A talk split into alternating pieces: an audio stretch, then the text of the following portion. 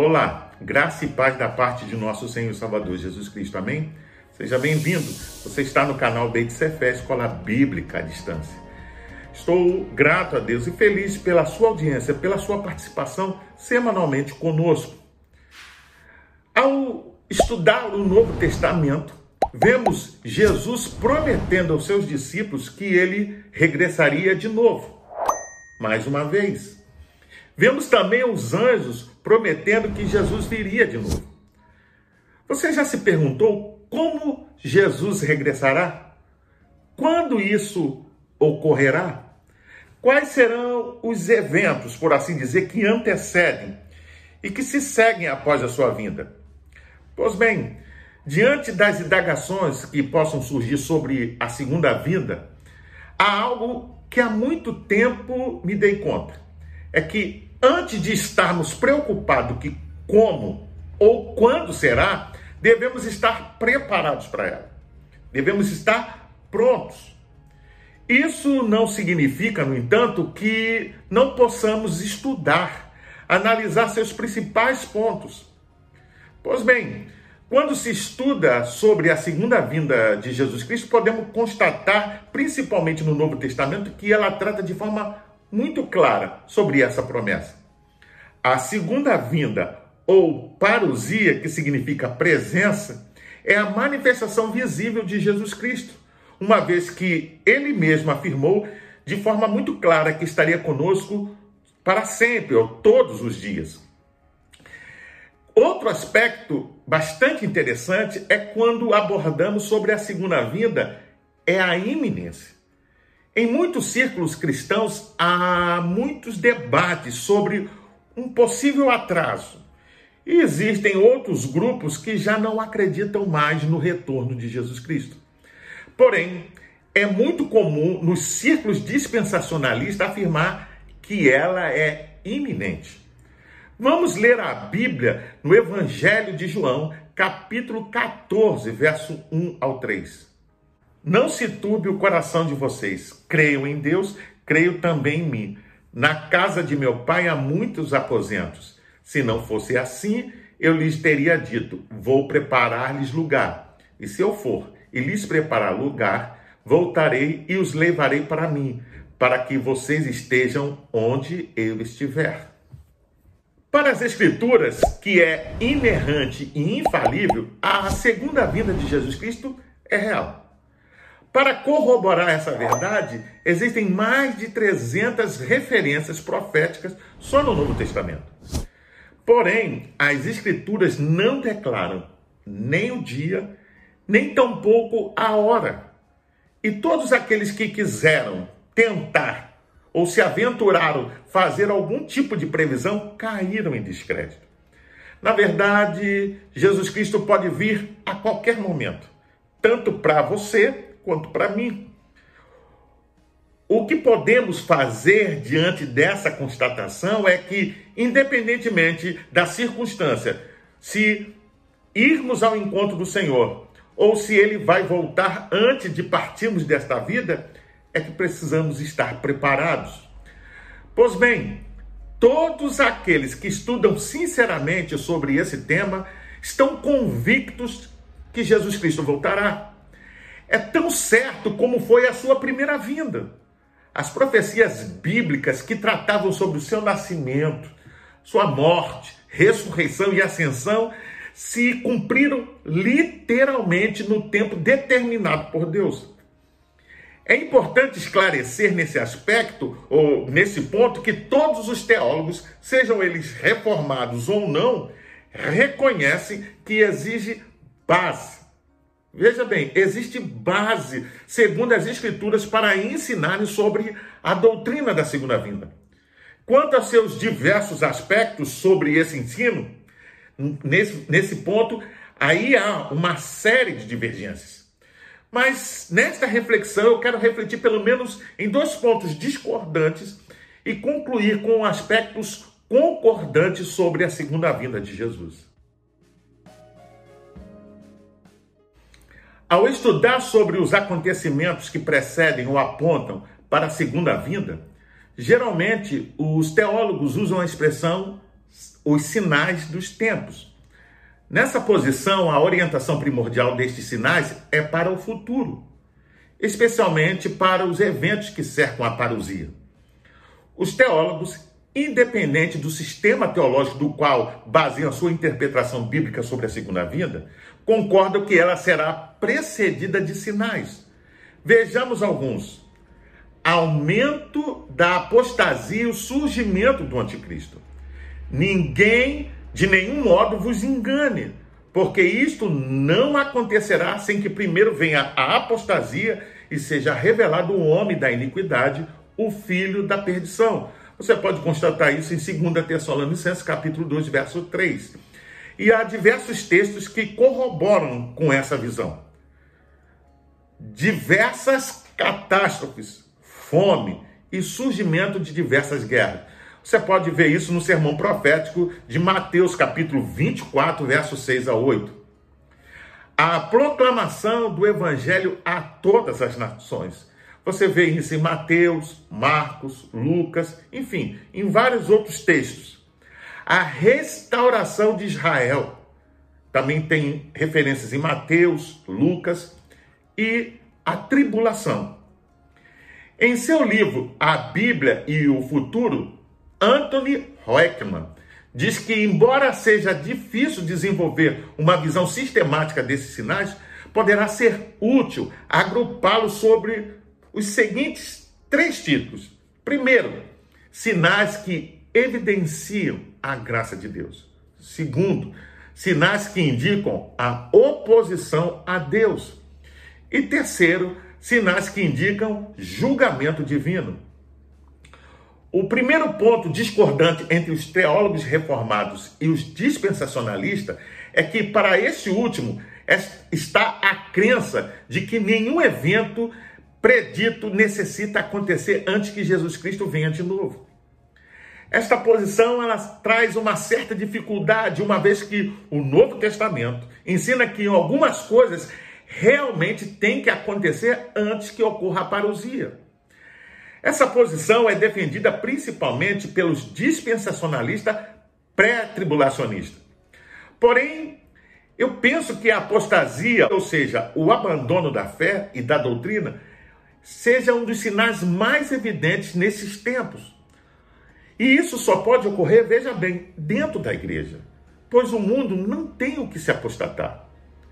Basta observar a sociedade contemporânea em todas as camadas sociais em todas as nações, torna-se cada vez mais indiferente a Deus e a sua palavra.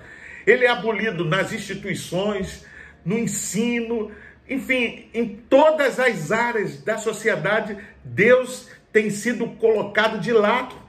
Observe um texto bastante interessante que mostra, talvez, comparando esse, essa indiferença né, que está se alastrando cada vez mais na sociedade. Olha só, Assim como foi nos dias de Noé, será também nos dias do filho do homem. Comiam, bebiam, casavam-se e davam-se em casamento, até que Noé entrou na arca e veio o dilúvio e destruiu a todos. O mesmo aconteceu nos dias de Ló. Comiam, bebiam, compravam, vendiam, plantavam e edificavam. Mas no dia que Ló saiu de Sodoma, choveu do céu fogo e enxofre e destruiu a todos. Assim será no dia em que o Filho do Homem se manifestar. Você pode conferir isso em Lucas, capítulo 17, no versículo 26 ao 30. Outro texto, contudo, quando vier o Filho do Homem, achará porventura fé na terra? Lucas 18, 8. Você veja que esses dois textos mostram de fato, de forma clara, a indiferença que tomou conta da sociedade, não só nos dias de Noé, como também nos dias de Ló. E certamente, como está previsto, vai acontecer nos dias de Jesus. Algo que pode ser constatado já nesses dias. Antes de abordarmos se existem fases na segunda vinda de Jesus, devemos destacar que os teólogos reformados discordam dos dispensacionalistas sobre diversos pontos. Primeiro, sobre uma interpretação estritamente literal das Escrituras. 2. Da rígida distinção entre Israel e igreja, lei e graça. Terceiro, da teoria, podemos assim dizer, de que o período da igreja é um parêntese imprevisto no programa judaico profetizado no Velho Testamento.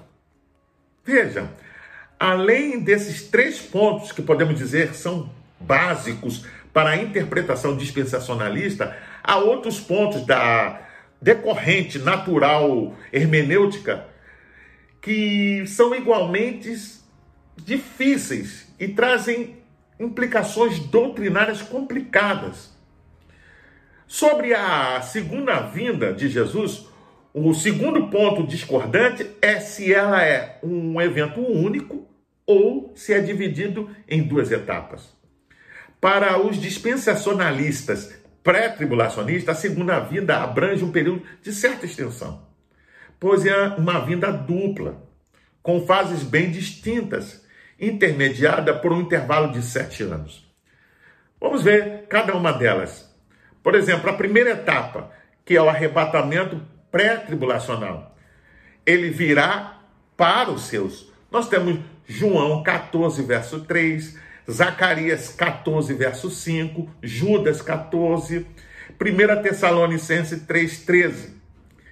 Nesta primeira fase, o arrebatamento ou o rapto da igreja de Cristo, é, ele arrebata a igreja da terra e leva para os céus, para as bodas do Cordeiro.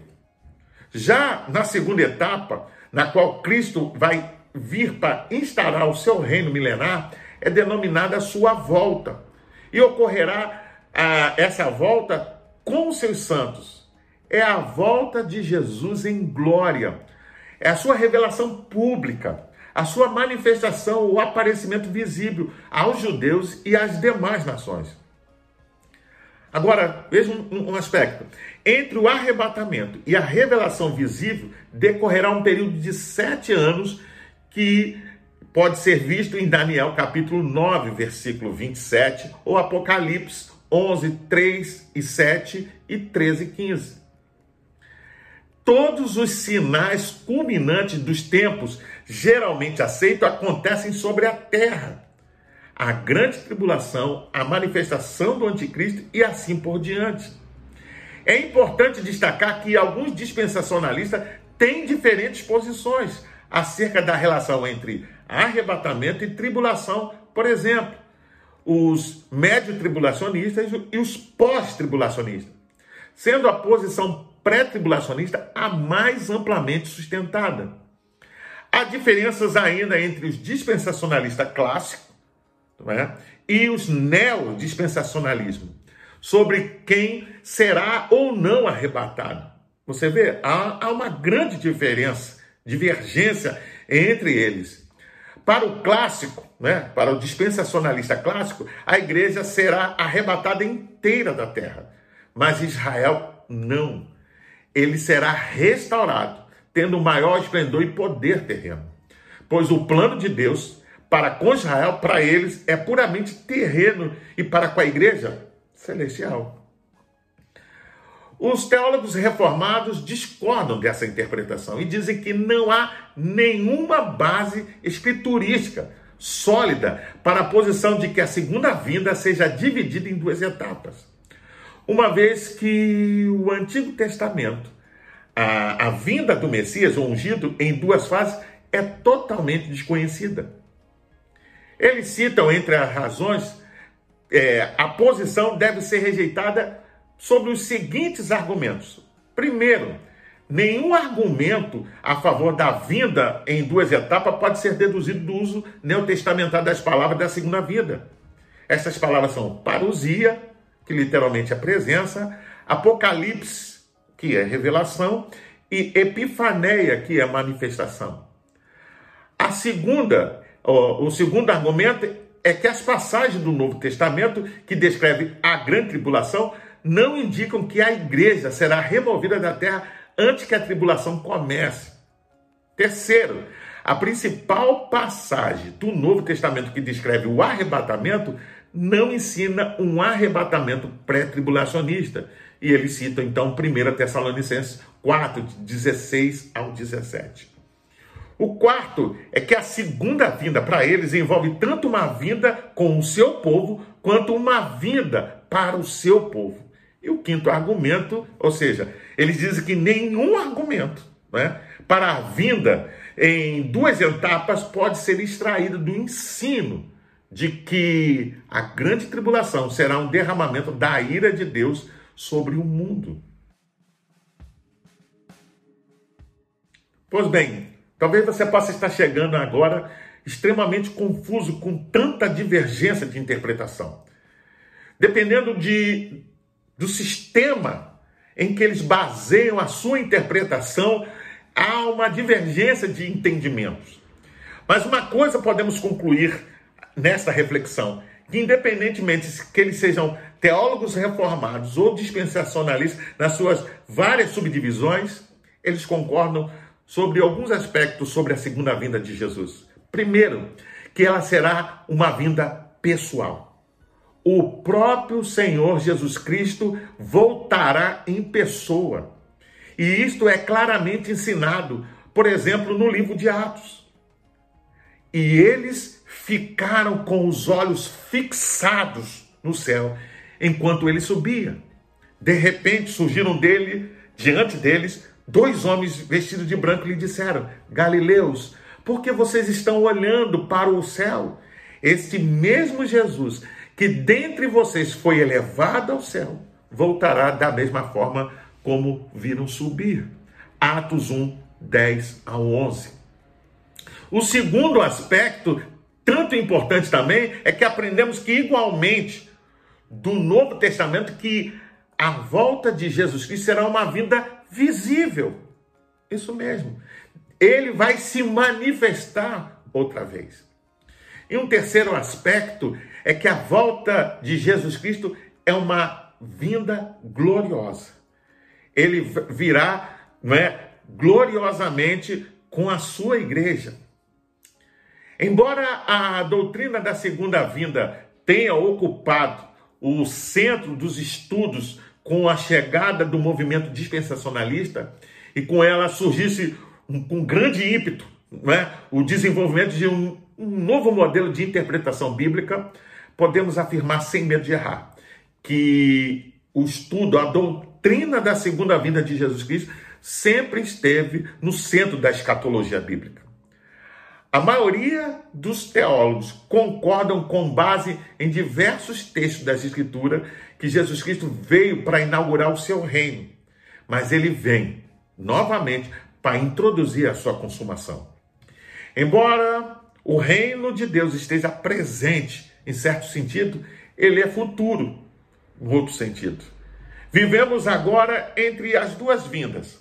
Por isso devemos relembrar com o coração cheio de alegria sobre a primeira vinda de Jesus. Mas devemos aguardar com ansiedade, com grande expectativa por seu retorno prometido. Outro aspecto que eles concordam é que, infelizmente, a frieza espiritual, a mornidão, o mundanismo, o materialismo, o conformismo e o desvio espiritual que se avoluma no chamado cristianismo professo é real. Na volta de Jesus Cristo será desmascarado a religiosidade e a máscara do pseudo-cristianismo vai cair de vez. Por fim, nunca foi a minha intenção esgotar a discussão sobre esse assunto, mas devemos nos dar conta que, mesmo que se compreenda cada detalhe e nos empenhemos para entendê-lo ao máximo. É a segunda vida, ela por si só se encarrega de detalhes que só serão revelados quando este glorioso acontecimento ocorrer. Como bem disse o apóstolo Paulo ao escrever sobre tais acontecimentos, eis que vos digo um mistério. Você pode conferir isso em 1 Coríntios capítulo 15, verso 51. Por isso, meu amado ouvinte, estejamos todos nós, tanto eu quanto você, prontos e alerta porque uma coisa é certa: Jesus está voltando. Pois bem, eu sou o pastor Carlos Guerra e você está no canal Beit Sefé, Escola Bíblica à Distância. Eu queria ainda deixar uma palavra de recomendação para todos aqueles que assistem o canal, mas ainda não frequentam uma igreja evangélica. Procure uma igreja batista perto da sua casa e faça uma visita. Sem dúvida, você será bem recebido. Caso não haja, procure uma igreja que tenha compromisso com a pregação genuína da palavra de Deus. Para se inscrever é rápido, é fácil, basta clicar aqui embaixo.